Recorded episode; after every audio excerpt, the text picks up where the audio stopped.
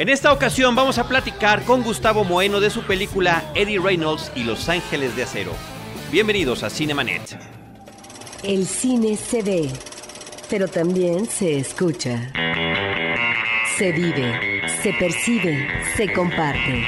Cinemanet comienza. Carlos del Río y Roberto Ortiz en cabina.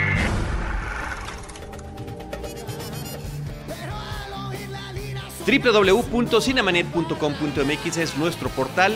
Es un espacio dedicado al mundo cinematográfico. Yo soy Carlos del Río y a nombre de Paulina Villavicencio, nuestra productora, y de mi colega Roberto Ortiz, les doy la más cordial bienvenida a este episodio especial dedicado a la película mexicana Eddie Reynolds y Los Ángeles de Acero. Está con nosotros nuestro querido amigo Gustavo Moeno, él es el director y guionista de la película, a quien le damos una cordial bienvenida.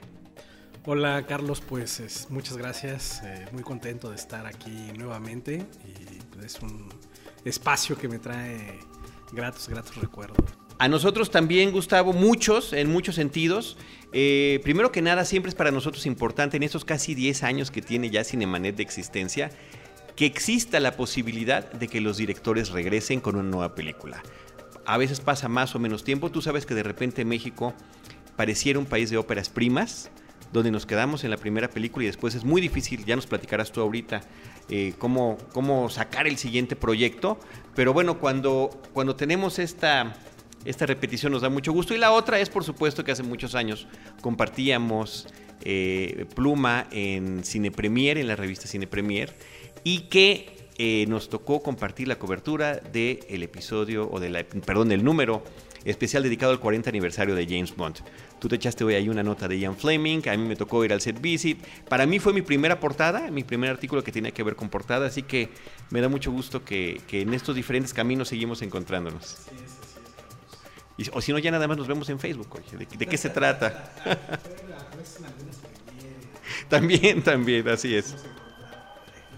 Así es cierto, hasta en, el cine de casualidad, no, no en Premier ni siquiera una vez me acuerdo en Plaza Universidad que por ahí, por ahí nos, eh, cruzamos. Eh, Gustavo, cuéntanos de este proyecto. Eh, tú sabes que nosotros no platicamos con, los directores y no hemos visto la película, ya la vimos, pero sí me gustaría que tú dieras una, pequeño, una pequeña semblanza de la cinta a los que nos escuchan en Cinemanet y después ya vamos platicando de los detalles. Sí, claro, pues bueno, Eddie Reynolds y Los Ángeles de Acero eh, narra la historia de un grupo de rock que existió en los años 80, eh, que se perdió en el tiempo, de estos grupos que pudieron haber pasado por Rocotitlán en aquella época del rock en tu idioma, que grabaron un disco, tuvieron un One Hit Wonder y luego pues eh, se los comió el tiempo y, no volvimos a saber nada de ellos. Y bueno, resulta que 30 años después en una tienda de discos de viniles viejos de Dublín, eh, Bono Box de YouTube eh, descubre el, el, único disco de 48 revoluciones con lado A y lado B que grabaron estos cuates.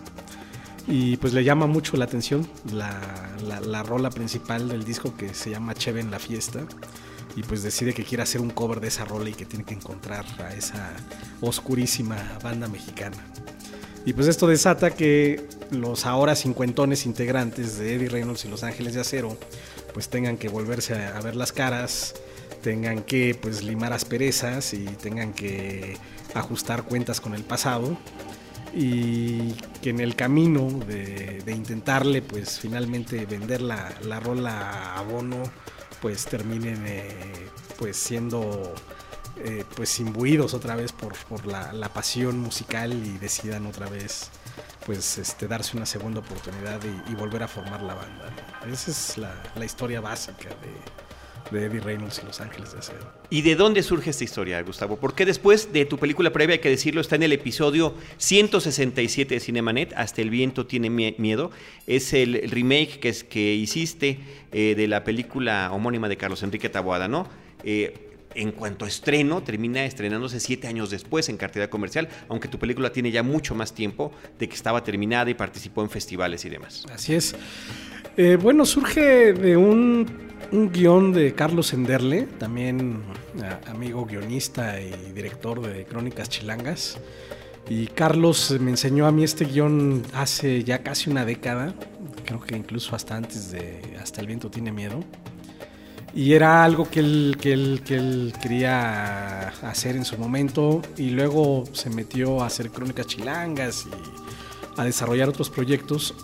Y yo me acordaba mucho de ese guion porque a mí me había, me había gustado mucho la, la premisa de, de, su historia, me parecía muy, muy chistosa. Y además a mí pues me había recordado... Eh, pues mi vida como reportero de espectáculos. Yo empecé como reportero de espectáculos muy chavito a los 17 años. Eh, en el Sol de México. Como de película de Cameron Crowe. Como, sí, bueno, yo, yo, siempre he dicho, guardando las distancias, claro está, que yo fui como Cameron Crowe en, en Almost Famous, pero Ajá. la mexicana, ¿no? El, el, Cameron Crowe del Palacio de los Deportes. Porque, sí me tocó este cubrir, pues, tanto a las bandas de Rocotitlán como los conciertos de Billy Joel, CC Top, Guns N' Roses, en una época muy padre porque es cuando regresaron los, los conciertos a México, después de haber uh -huh. estado prohibidos durante casi dos décadas por Avándaro. Por Avándaro ¿no? Entonces uh -huh. fue, fue, realmente una, una belle époque. Todavía había industria musical, todavía había presentaciones de discos. Y pues me tocó muy chavito, ¿no? Estar metido en, en ese rollo. Y, y, de ahí, o sea, pa, por eso me encantó el guion, porque era como la oportunidad de contar justo la historia de una de estas bandas que yo pude haber entrevistado y que, que, me gustaron y que no volví a saber nada de ellas y como retomar 30 años después, explorar qué pudo haber pasado con, con esos cuates que tenían talento, que eran buenos músicos y que pues acabaron haciendo otras cosas en la vida. Entonces eh, eso fue lo, lo primero, ¿no? Que, uh -huh. que, que, me llamó mucho la atención. Entonces pues lo, le, le dije a Carlos que desempolváramos el guion y que pues me permitiera levantarlo y, y, dirigirlo si a él ya no le, le, le interesaba ¿no? Se, se, se, seguirlo. Y pues eso fue lo que pasó y, y ya lo empecé a, a, trabajar con Ángel Pulido, que el guionista de Bajo la Sal y de Hasta el viento tiene miedo, que es con quien usualmente siempre trabajo. Uh -huh. Y pues acabamos ¿no? con esta versión, con esta nueva versión de, de Eddie Reynolds y Los Ángeles de Acero que pues ahora pueden ver. Una versión plagada también de referencias musicales, de anécdotas, de referencias a grupos de rock, tanto nacionales como internacionales.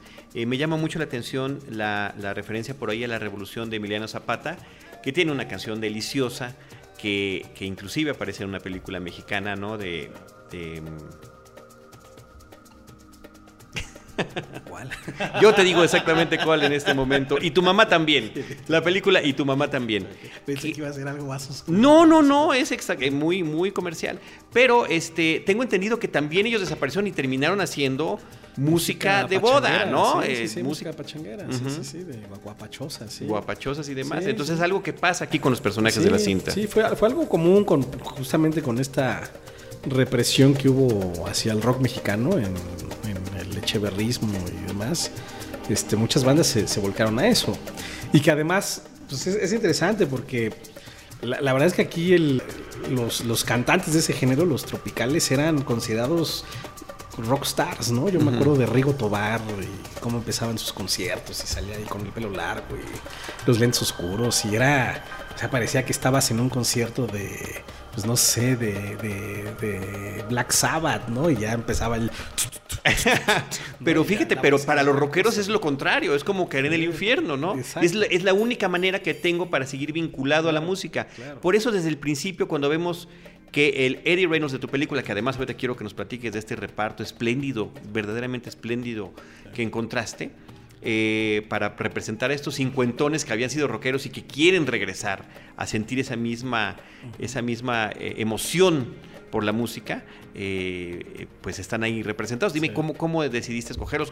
¿Cómo los conseguiste? Claro, Empezando por Damián Alcázar. Claro, pues, mira, digo, todo partía también del guion. Yo no quería que este guion, creo que era muy fácil caer en la caricatura de pronto con este tipo de historia y estos personajes. Y, y, yo lo que le veía era que en realidad en el fondo era una historia muy humana y con personajes pese a lo, a, pese a lo exagerado quizás de la premisa. Eh, una historia muy, muy verosímil, pues muy plausible, muy, muy con los pies en la tierra del, del, del barrio mexicano, ¿no? Entonces, eh, para mí era muy importante tener actores eh, con el peso suficiente para, para, encarnar a estos personajes. Porque incluso alguna directora de casting alguna vez me sugirió que, que, utilizara músicos en vez de actores porque iba a ser pues muy complicado, ¿no? Que los actores este, aprendieran los instrumentos y, y que pues, dieran la ilusión de una, de una banda real, ¿no? Y yo decía, bueno, pues no, o sea, tú no contratas a, a jinetes reales para hacer westerns, ¿no? O sea, pues tú subes al actor al caballo y si no, pues ahí medio lo doblas. Y lo importante es el actor, ¿no? El, y que te, el actor que te pueda dar ese personaje. Entonces, a partir de ahí, ya un poco desde la escritura del guion, yo ya estaba pensando en Damián Alcázar. Uh -huh. Sí me, me clavé así de que Damián Alcázar tenía que ser Eddie Reynolds. Eh, no sabía si le iba a gustar o no el proyecto, porque pues, sí, Damián es un tipo muy serio, con ideas muy firmes. Ustedes, pues, lo, lo, tú, tú, lo conoces muy bien, ¿no? Sí, o sea, no, es... me sorprende sobre sí. todo que haya tomado un personaje así, sobre todo por su, eh, su posición de izquierda, que es claro. eh, verdaderamente clara y absoluta, ¿no? Uh -huh, uh -huh. Y, este, y me da mucho gusto haberlo visto en este personaje, que claro. creo que le quedó muy bien. Sí, que, que creo que él, él, él, tuvo, vamos, la, la, visión y la inteligencia de verlo así, ¿no? De que, de que, de que era un buen guion, de que el personaje era un reto, de que era salirse de muchos de los papeles que había venido haciendo uh -huh. recientemente, o sea, es decir, como de la de la farsa total o de las cosas muy serias. De la crítica y, al sistema. Y también de la crítica al sistema, de ser una película, eh, digamos, más ligera, pero que también tocaba temas que para él eran importantes, como la amistad, ¿no? que era algo que, que, él siempre habla de que es un valor que, que tenemos que, que, conservar, que es muy importante en nuestra sociedad para, pues para que realmente se vayan resolviendo los problemas. ¿no? Entonces, este, pues la verdad es que eh, yo fui el primero sorprendido, ¿no? Que finalmente dijo que sí le entraba. Pero ¿cómo, ¿cómo te acercaste a él? ¿Cómo estuvo el, el approach? Pues mira, me gustaría contar que, que, que, que, lo fui persiguiendo mientras iba en bicicleta, él por la condesa y yo detrás. Y Damián, Con el guion. Lee mi guion, ¿no? La verdad es que, pues, este, todo se robó. Yo, yo conozco muy bien a Fabiola Peña, su representante, porque también ella es la representante de Marta Higareda, con quien hice Hasta el viento tiene miedo. Uh -huh. Entonces, pues llegué con Fabiola y le dije, por favor, dale este, este guion a, a Damián, ¿no? Y, y convéncelo de que tiene que hacer la película.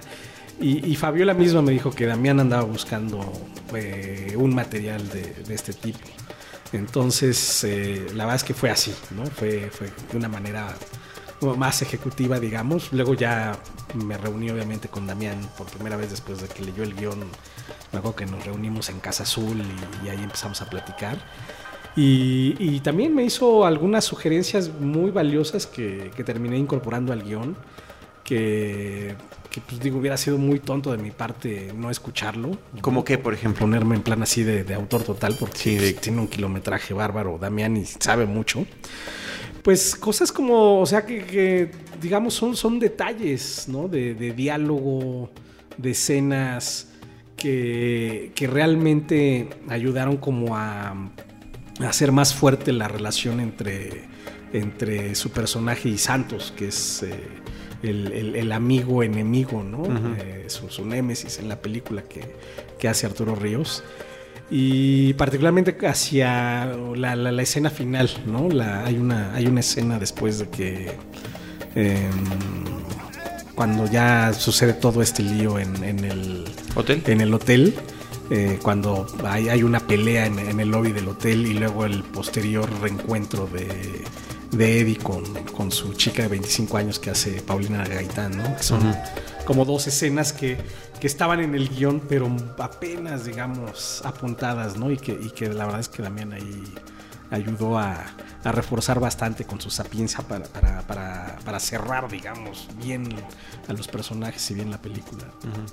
eh, el resto del reparto, ya mencionaste a Arturo, que es el, el guitarrista, el, sí. efectivamente, el gran némesis de Damián, o viceversa, Álvaro Guerrero, y Jorge Zárate, que fíjate que Jorge Zárate, que es un estupendo actor también, sí. nunca me lo hubiera imaginado de rockero. Y a la hora Exacto. de que los transformas, porque es una transformación que vemos en pantalla, sí cómo regresan a este, a este mood, pero también a través de la apariencia. Claro. Eh, cuán importante es, es cuidar esos detalles, ¿no?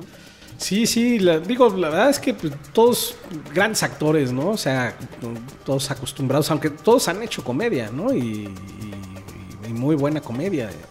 Pero sí como que tenemos, hay, hay una percepción de que hacen cosas muy serias, ¿no? Digo, Arturo que hace a Goethe y a Chejo en teatro, ¿no? Con este pues, Álvaro Guerrero también, como siempre rasuradito y de traje y hasta como medio de villano este Zárate, ¿no? Que a mí me parece un actor extraordinario. Y, la verdad es que pues, los cuatro muy, muy, muy disciplinados. Este, les dimos clases a, a todo, cada uno tuvo un coach musical de, de su instrumento para, pues previo, previo al rodaje, ¿no? Para que se aprendieran, ¿no? La mímica de, de básicamente las dos canciones que, que se tocan en la película y, y que creo que pues, lo logran, son tan buenos y tan disciplinados que logran logran crear la, la- la ilusión ¿no? en, la, en la pantalla. Yo tengo una pregunta en torno a, las historias de cada uno de los personajes. Eh, creo que podemos conocer la historia de Eddie muy claramente, la de Santos también, Ulises, su entorno familiar, pero el personaje de Jorge Zárate, de Fernando, me parece que es el único que se quedó, digamos, desprotegido de ese sustento de, de su backstory, ¿no? Sí, fíjate que es curioso, ¿no? Y, y eres como la, la primera persona que, que lo apunta, lo cual me, me da gusto porque la verdad es que se quedó en la sala de edición. O sea, sí, sí Zárate tenía su, su historia. en, en la película queda como que él es un huesero que toca ocasionalmente con Gloria Trevi. Sí. Pero lo que pasaba en el guion y está filmado, pero de- desgraciadamente se tuvo que quedar en la sala de edición, es que él en realidad les está mintiendo. Él trabaja como mariachi en Garibaldi.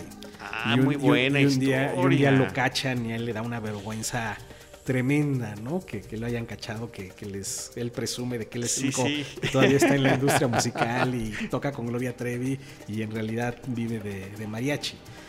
Y desgraciadamente, pues, este, pues hay, digo, la- las películas, pues, eh, tienes de pronto que hacer un compromiso, no pueden durar dos horas y media, ¿no? Teníamos que tener un corte de una hora cuarenta, una hora cuarenta y seis, que es finalmente lo que quedó.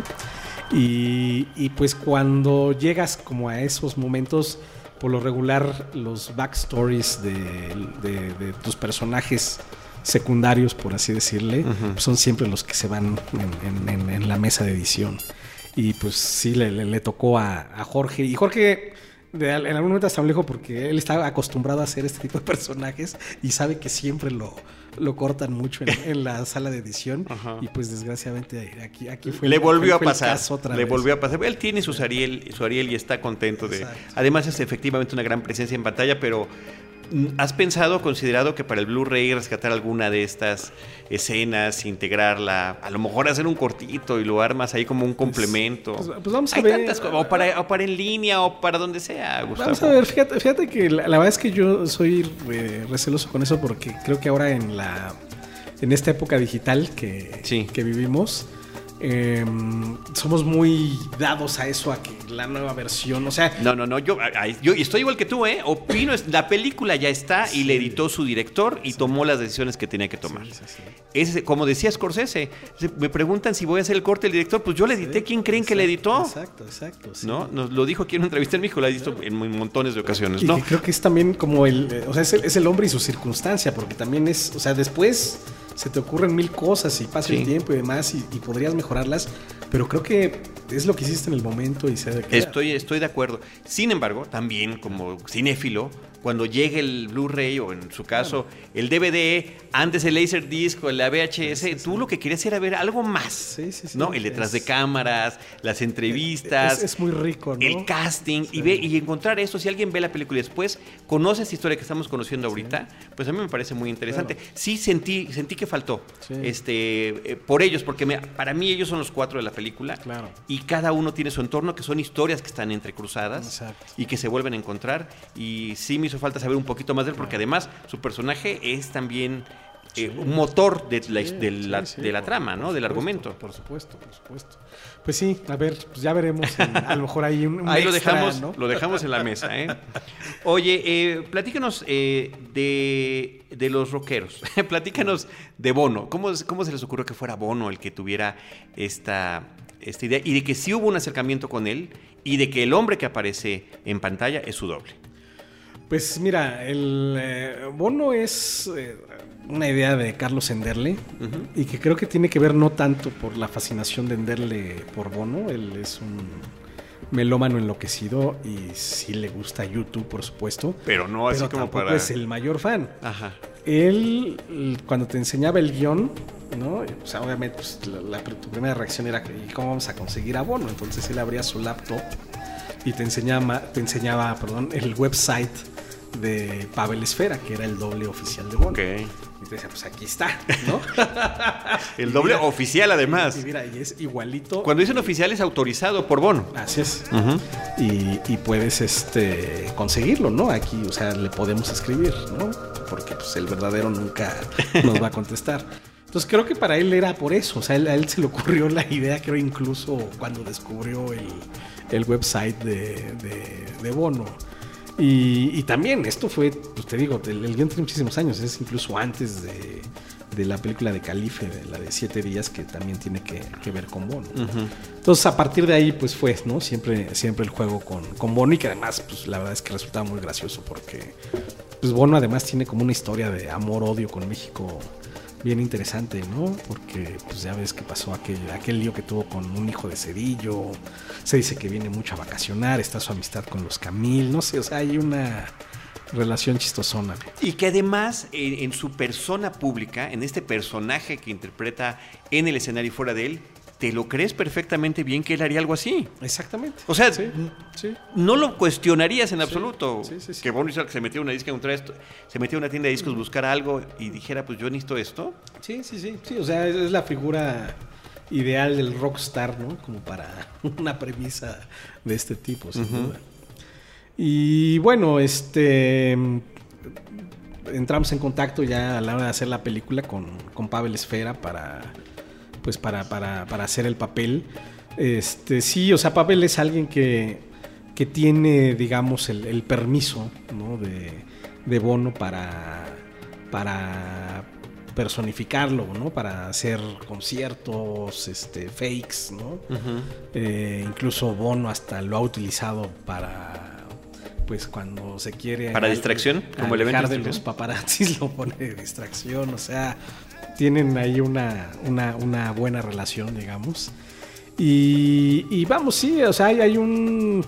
No es, no es exactamente un permiso, sino es un, una suerte como de, de protocolo a seguir, ¿no? De, porque finalmente tú puedes hacer lo que quieras, o sea, tú estás haciendo una, una, la parodia de un personaje, es como cuando hacen parodias de personajes en, en Saturday Night Live pero lo que no puedes es difamar a una persona. Entonces yo no podía poner a Bono matando a alguien o abusando de un menor, o sea, o haciendo algo que no fuera con la imagen de Bono, ¿no? Entonces ese era, digamos, el, el único límite que había, ¿no? Y que es algo que finalmente, pues Pavel sabe también muy bien, ¿no? Y, y pues esa fue la, la cuestión. La, la oficina de Bono tuvo el guion en su momento. Tienen actualmente una copia de la película yo dudo que Que la hayan visto. que, la, que, que, la- que- que- que Bono ¿Qué tal si la ven cinco visto, años ¿no? y quiere hacer el remake? Ojalá, ¿no? Ojalá que algún día, cuando no tenga nada que hacer, diga, "Ah, a ver, metan esta cosa, a ver de qué se trata. Oye, Gustavo, eh, ahorita que mencionas Saturday Night Live, hace poquito vi un sketch de Bon Jovi que creo que tiene tres o cuatro años, que no- no sé si lo has visto, donde está Bon Jovi con los supuestos compañeros de, de la banda y en el momento en el que están decidiendo cómo se va a llamar el grupo. ¿Lo has visto? No, no, es no. sensacional. Sensacional. Dices que Bon Jovi suena, Sí. suena como un grupo de rock. Lo que pasa es que es tu nombre. Sí, ¿Y nosotros sí, sí. qué? Dice, bueno, ¿saben qué? Lo usamos los primeros cinco años y luego vamos cambiando de nombre de cada uno de nosotros. Ahí se quedó Bon Jovi, ¿no? Pues, sí. Eso. Entonces, fíjate, tendrías que verlo. Te voy a pasar el link para que lo cheques. Inclusive vamos a ponerlo aquí también en el post de Cinemanet para que lo puedan ver ustedes. Es muy, muy simpático, pero se relaciona con eso. O sea, estamos hablando de, de este mundo de la música que entre las leyendas o lo que pudo haber sucedido no, eh, se mezclan. Y creo que es algo muy padre que tiene la película, que además es muy divertida.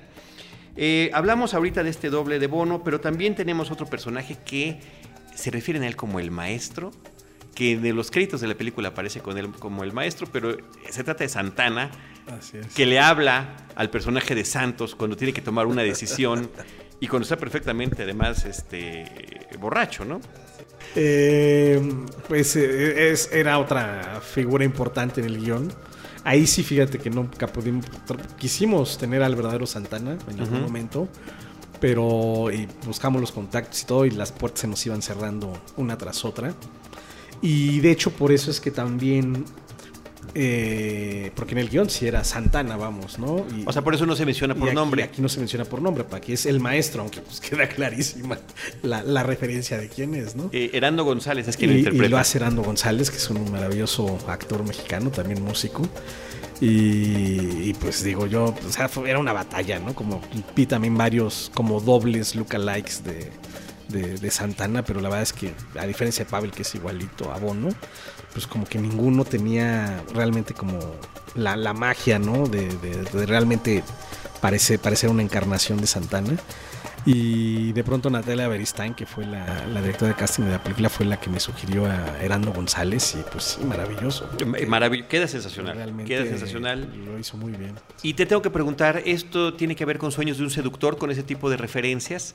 Eh, ¿Te acuerdas que ahí veían a, Humphrey Bogart? Humphrey Bogart, ¿no? Woody Allen. Sí, un poco. Digo, era más, este, nuestra referencia era más el Elvis de, True Romance. Ah, por ejemplo, también. Se aparece ahí a Christian Slater. Eh, se aparece, sí, este tipo de situación da aparece en diferentes... Hay una película independiente que se llama Free Enterprise y el que se imaginaban que se iba a acercar era William Shatner, ¿no? En sus sueños, porque eran fans de Star Trek.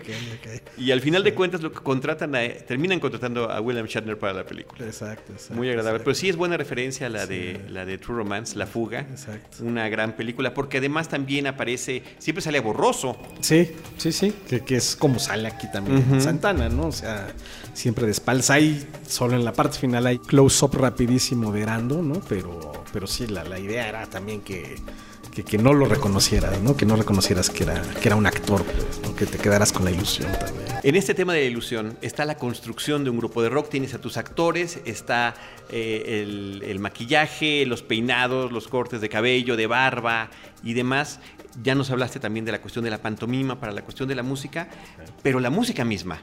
Eh, que además termina funcionando muy bien. Eh, esos guitarrazos son sensacionales en los conciertos del, que aparecen en la película. Eh, cuéntanos de, cómo, cómo lograste conseguir esto, ¿no? Pues mira, el y, que se parece a Almost Famous, ¿eh? Que también te, da esa apariencia de esa música. como que sí pudo haber existido esa rola, claro, ¿no? Claro, claro. Este, pues justo, ¿no? O sea, la, rola era un personaje importantísimo en la película. Eh, no tenía nombre esa rola en la película. el guion es tan viejo que... o sea, en, el guion original de Enderle...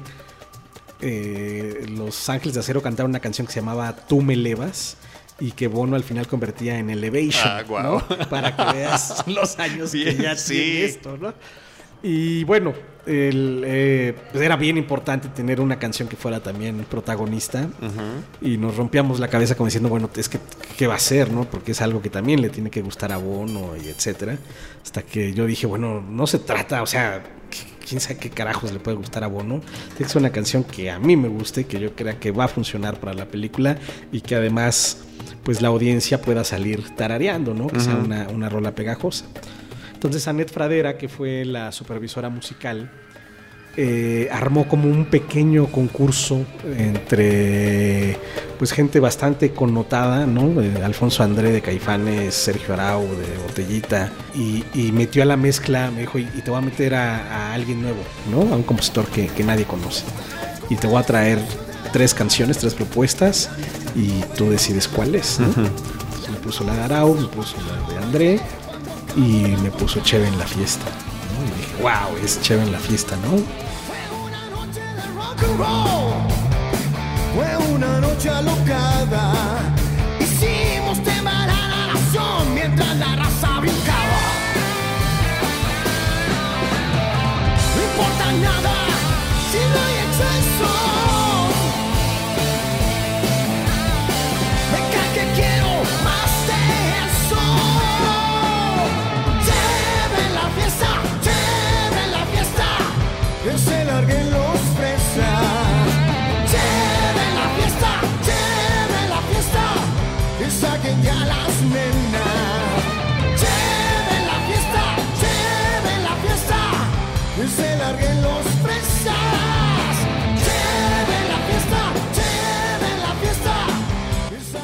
Dice, ah, pues ganó entonces este el compositor desconocido. ¿Y cómo, cómo se llama? Hagámoslo conocido. Y el compositor desconocido es en realidad una chava de Monterrey, eh, se llama Sara Herrera, tiene veintitantos años. Y Eddie Reynolds fue realmente, eh, era su segundo trabajo, o sea, había hecho algunas cositas para nosotros los nobles y demás, pero realmente su primer trabajo importante pues es Eddie Reynolds. Luego ya ha estado trabajando bastante en otras producciones. Y ella fue la que crea finalmente Cheve en la fiesta y, y Larga Vida al Rock, una gran, gran compositora. Es nieta de Fernando Z. Maldonado, ¿no? un gran compositor pues, de, de- de música mexicana. Entonces ahí ya lo trae en la sangre. Y luego, bueno, a esta mezcla se unió Benjamin Schwartz, que él hace el score de la película, que es un, el, el compositor de Nosotros los Nobles o ahorita de Club de Cuervos. También este, no tiene tantos créditos, es como de los nuevos este, talentos que están como emergiendo en el, en el mundo de los, de los soundtracks, ¿no? También increíble compositor. Y este equipo, Annette, Benjamín y Sara, eh, arman como una banda detrás de, de los actores, Ujú. Que son sus mismos coaches y son también los que tocan. Ok. Entonces, en el caso de, de- de la batería es Rodrigo Barbosa de, de Paté de Foix, que ya- ya no está en Paté de Foix, y él fue el que le enseñó a, a- a pegarle ¿no? a, a los tambores a Álvaro Guerrero. Un guitarrista también este, muy bueno que se llama Gino, Gino Galán, que fue el que entrenó a Arturo Ríos. Se me va ahorita el nombre de- del bajista que estuvo con, con, Con Zárate. con Zárate, también buenísimo. Y una coach vocal para, para Damián, ¿no? Porque pues, Damián canta El Venado Sí. las rolas de rock El no- venao. no, bueno, es el, es el venao. Las de rock no las canta él, lo tuvimos que doblar porque ahí la, la tesitura era muy, muy distinta. Y ahí entró un cantante de, de Monterrey también, se llama Sergio Gomar, que, que su nombre artístico es Chester Draven. Ok. Y él tuvo una banda de rock en los 80s que se llamó Crazy Lazy. Y que existe todavía Crazy Lazy. ¿Y es más o menos de la, es un cincuentón? Es un cincuentón y él vive ahora de tocar en bodas. O sea, él es el verdadero Eddie Ok. Reynolds.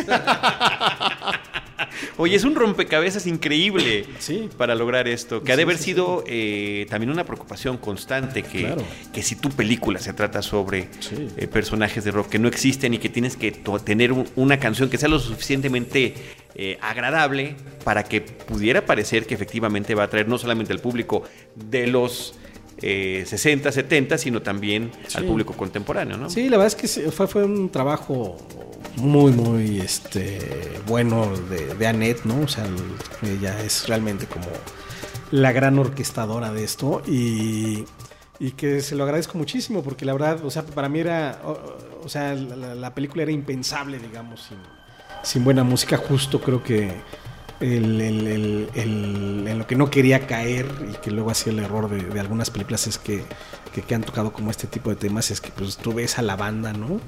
Y, y la banda pues cuando ya se pone a tocar es patética, ¿no? O sea, no toca, no toca buena música y además no parece que están Que lo estén que, tocando, que lo claro. están tocando. Entonces, Peor que sí playback. era, sí era bien importante eso, ¿no? Para no, no caer en ese, Un en ese aspecto ridículo. importante que cuidar, sí. Y creo que pues se logra, ¿no? No al 100% porque es imposible, ¿no? Cuando no son músicos, o sea, por ahí quien sabe de esto se dará cuenta que en algún momento a lo mejor Álvaro no le pega en el momento justo o las manos de Arturo no están justo en, en la cuerda correcta, pero son poquitos detalles, ¿no? También obviamente lo cuidamos mucho en edición. La verdad es que lo hicieron extraordinariamente. Qué bueno que, que se cuidó de esa manera, porque sí termina uno comprando completamente la historia. Ahora hablemos, esa es la historia, los temas de la película. Los temas tienen que hablar con la amistad, con la traición, con el protagonismo, con el ego, con el dinero. sí, o sea, sí. todo eso se está intercalado en la historia. Sí, sí, pues este.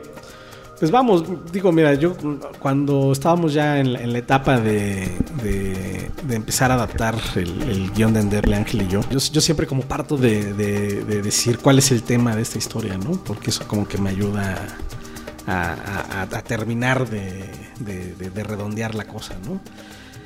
Y me tocó por esa época, pues voy a ver Inception de, de Christopher Nolan, una película que obviamente no tiene nada que ver con Eddie Reynolds. Pero hay una frase que a mí me, me- me cautivó de, de- de Inception, eh, que es además una de las frases con las que abre la película prácticamente, que es cuando este personaje de Saito, ¿no? el oriental, eh, le dice a Leonardo DiCaprio, come back so we can be young men together again, ¿no? O sea, Ah, regresa. ¿No? Seamos jóvenes de nuevo. seamos jóvenes de nuevo.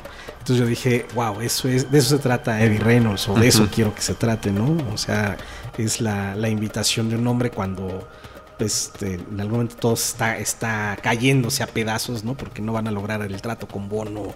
eh, se está dando cuenta que Santos está muy enojado con él, ¿no? Eh, Y que no podemos confiar mucho en él, y además. que además no puede confiar mucho con él. Y les dice, pues, a la chingada con todo, ¿no? Este.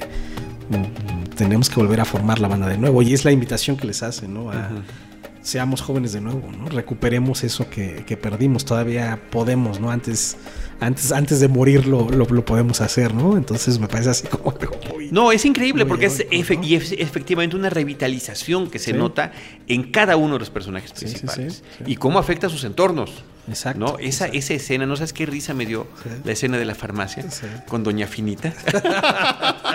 El nombre, del, además de la señora, me pareció lo más acertado posible para que Doña Finita iba a reaccionar así. Sí, sí, no digo de qué se trata para que lo vean ustedes en la película, pero se acordarán de este podcast y lo ven después de estar aquí con nosotros. Este, eh, mira, el reparto es, es muy interesante. Eh, Paulina Gaitán, que si bien es muy joven, es una veterana en la pantalla Sí, grande, sí, sí, con importantísimas películas, ¿no? Y sale como el interés romántico de, de Eddie Reynolds, ¿no? De es, Lalo. Así es, así El es. personaje de Alcázar. Vico Scorsi hablando de frases interesantes, oye.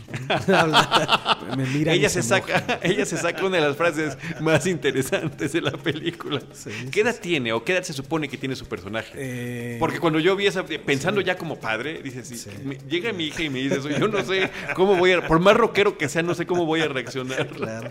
El personaje en el guion tiene 16 años y. Nico cuando lo hizo tenía 17. Ok. Y lo íbamos a hacer cuando tenía 16. Lo que pasa es que nos atrasamos un año para, para empezar a filmar. Y bueno, ahorita ya tiene 19, ¿verdad? Pero, pero sí, eh, desde esa edad.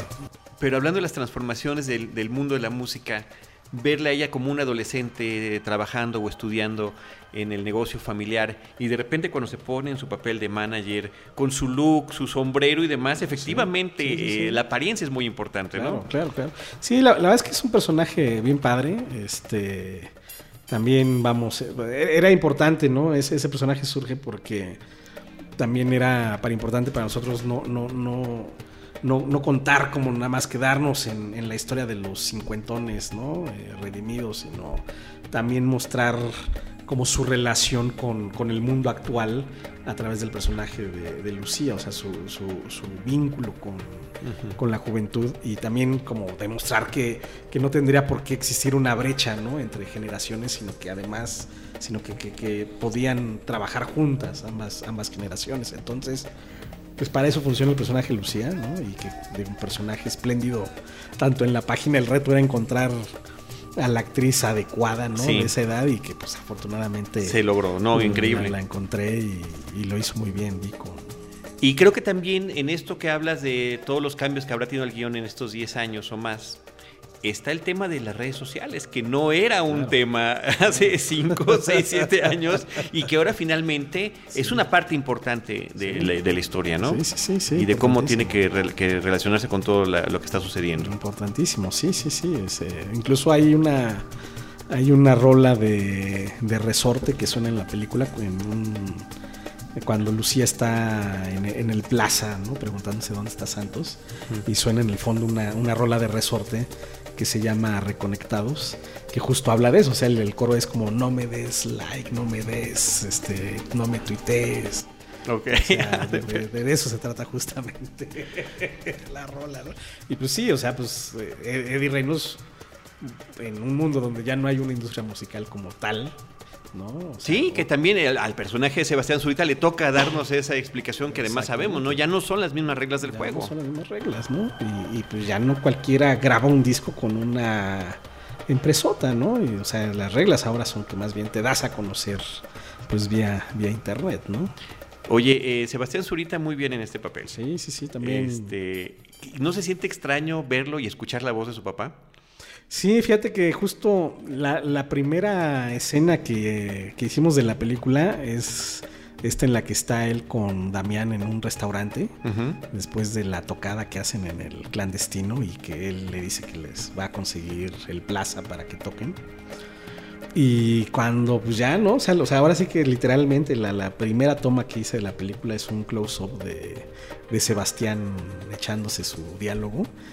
Y yo me quedé así de, oye, güey, ¿cómo hablas igual que tu papá? Es Impresionante, impresionante. No me lo podía sacar de la cabeza cuando estaba yo viendo la película. Dolores Heredia también, como siempre, espléndida. Fíjate que hace un tiempo ya cuando estrenó la película Huérfanos, acabando la, la entrevista, decía, oigan, tenemos que hablar de, de Eddie Reynolds y Los Ángeles de Acero. eh, y, Sí, y sí, bueno, sí. todavía faltaba mucho para que tuviéramos oportunidad de verla, pero la noté muy entusiasta con, con el proyecto también. Claro, claro. Sí, la, la verdad es que pues, todos se subieron al barco muy entusiasmados. eh, eh, les, les pareció como una propuesta fresca, ¿no? Era un momento además, pues todos son amigos, todos son muy amigos, todos se conocen muy bien desde hace muchos años. Y, y para ellos era como bien importante esto de, pues de, de- de por, por fin eh, por fin estar como reunidos en una película y, y, pues también echar un poco de, relajo todos juntos. Entonces yo creo que eso, eso también les, les atrajo mucho el proyecto. Y, y los ecos de la realidad, ¿eh? Porque, Claro. pues bueno, ella como expareja Sí, de, de, Damián. de Damián Alcázar Sí. y que salen como expareja en la película, Sí, eh, está padre.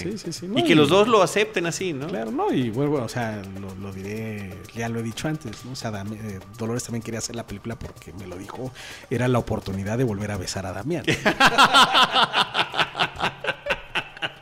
Entonces eso era también, también secretamente su, su intención, ¿no?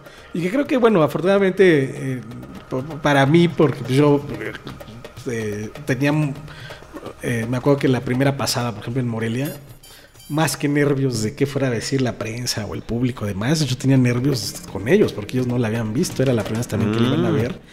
Y que pues haber estado, o sea, habían sido realmente muy, muy generosos conmigo. Y era realmente una gran prueba de fuego y un gran compromiso, ¿no? O sea, yo decía, híjole, si odian la película, pues este, estoy muerto, qué vergüenza, ¿no? Pero afortunadamente, pues eh, creo que la, la película quedó bien y, y les gustó, la, la disfrutaron mucho y pues han estado muy contentos también promoviéndola y demás. Y ellos que son grandes personalidades del cine contemporáneo desde hace muchos años. Sí, sí, sí. Este, y que se han forjado trabajando en distintos tipos de circunstancias, ¿no? Claro, claro, claro. Eh, con cuestiones económicas, con cuestiones de recursos para la producción y demás, y a final de cuentas, ellos son tan, tan protagonistas como los realizadores, ¿no? En Exacto. esto, Sí, sí, en esto que está sucediendo con nuestro por cine. supuesto, por supuesto. Gustavo, algo que quieras agregar, que, que creas que es importante que sepa el público, que, bueno, la película ya está en cartelera, estamos platicando con Gustavo Moeno, estamos grabando este podcast justo el día del estreno de la película, de estreno comercial. ¿Cuántas copias? ¿En qué ciudades? Eh, pues se estrenó este hoy jueves 27 de agosto con alrededor de 220 copias. Eh, está en buena parte de la República Mexicana, te diría que casi un 70-80% de, de la República. Y posteriormente se irán abriendo seguramente más plazas. Es un lanzamiento, pa- para mí fíjate que es- ha sido extraño porque eh, pues mi experiencia anterior, ¿no? Con Hasta el Viento abrimos con 180 copias y en ese entonces era un lanzamiento grande. Eh, los nobles y derbés vinieron a cambiar completamente Las reglas del las juego. reglas del juego. Hoy las plazas mexicanas ya se estrenan hasta con 1000, 1500, 2000 copias. Entonces ahora hablar de 220 copias, pues ahora es un lanzamiento mediano. Moderado. ¿no? Moderado, ¿no? Su- sutil. Y- pero que, que tampoco está mal, ¿no? Digo, seguimos desgraciadamente también con, con películas que, que se estrenan con 20 copias o demás, ¿no? Que no tienen como el, el- canal adecuado. Y otra cosa también sorprendente, que digamos, hasta el viento, eh, que fue una película, digamos, pues problemática, controvertida, pero que fue una película que, que yo no tenía tanta esperanza y de pronto la agarró de inmediato Videocine, se- estrenó rapidísimo, o sea, a nueve meses de haberse filmado y fue un éxito de taquilla. Y esta película, ¿no? Que con este gran reparto, eh, con creo una factura muy buena, ¿no? Eh, le costó trabajo, digamos, llegar a, a, las salas cinematográficas, le costó trabajo encontrar distribuidor, ¿no? Eh, es, como te digo, un lanzamiento pues, pues mediano. Y, y, pues también te habla de cómo están cambiando las cosas. Sí, no, y que es impredecible lo que pueda suceder. Sí, y sí, este, sí. Sin embargo, la película es una película muy entretenida, es una película, yo digo, completamente de corte comercial. Inclusive tú estás jugando con una serie de clichés eh, del cine comercial, vamos a decir estadounidense. Eh, te diría yo en la escena de la ida de compras al centro comercial, sí, ¿no? sí, Entonces, sí, Pretty Woman o cualquier otra película que te ¿En cuál estabas pensando tú? Pues en- la verdad. me acuerdo- Salen no, series no, de no, televisión, o sea, sí, la escena se- en el se centro se comercial y en los vestidores, Y siempre funciona, ¿no? Y siempre Eso funciona, claro. Siempre funciona, lo hemos visto mil veces y siempre funciona. Pero no Sí, pensaste en alguna en particular entonces? Pues fíjate que no, así que me venga así a la, a la- a la memoria ahorita, no, no, no, no. La verdad es que no. Redes sociales, Gustavo. Bueno, redes sociales estamos en Facebook, Eddie Reynolds y Los Ángeles de Acero, Twitter es Eddie Reynolds con doble S. Y pues ahí está todo lo que quieran encontrar sobre la película, videos, fotos, información. Hay hasta un concurso ahorita que armó la distribuidora de a ver quién se quiere ganar el vestuario de Eddie Reynolds. ¿no? Ah, muy bien. Oye, qué buena sesión de fotos, por cierto, la que tuvieron con Cine Premier. Sí, sí, sí. Me encantó buenísima. la que publicaron de, de, de Garo Durán. Claro, sí, sí, sí, buenísima. buenísima. Increíble con ellos en su en como En sus su- personajes, tú sí. acompañándolos, no, padrísimo. Sí, sí, sí, sí, sí. Pues muchas felicidades, Gustavo, enhorabuena Gracias, y gracias por haber estado con nosotros nuevamente. Gracias y pues lo- los invito a ver la película y ojalá que la disfruten. Gracias. Gustavo Moeno, director y guionista de la película Eddie Reynolds y Los Ángeles de Acero. Nosotros también les invitamos a que nos acompañen en redes sociales, arroba Cinemanet en Twitter, facebook.com diagonal Cinemanet, Cinemanet 1 en YouTube, Cinemanet 1 en Instagram, que es lo que estamos ahorita eh, más entusiasmados promoviendo. Estamos ingresando a esta otra plataforma. Bueno, vamos adelante. Y por supuesto en nuestro portal www.cinemanet.com.mx. Ya sea allí o en iTunes pueden escuchar o descargar nuestros episodios y nosotros, en cualquiera de estos espacios, les estaremos esperando con cine.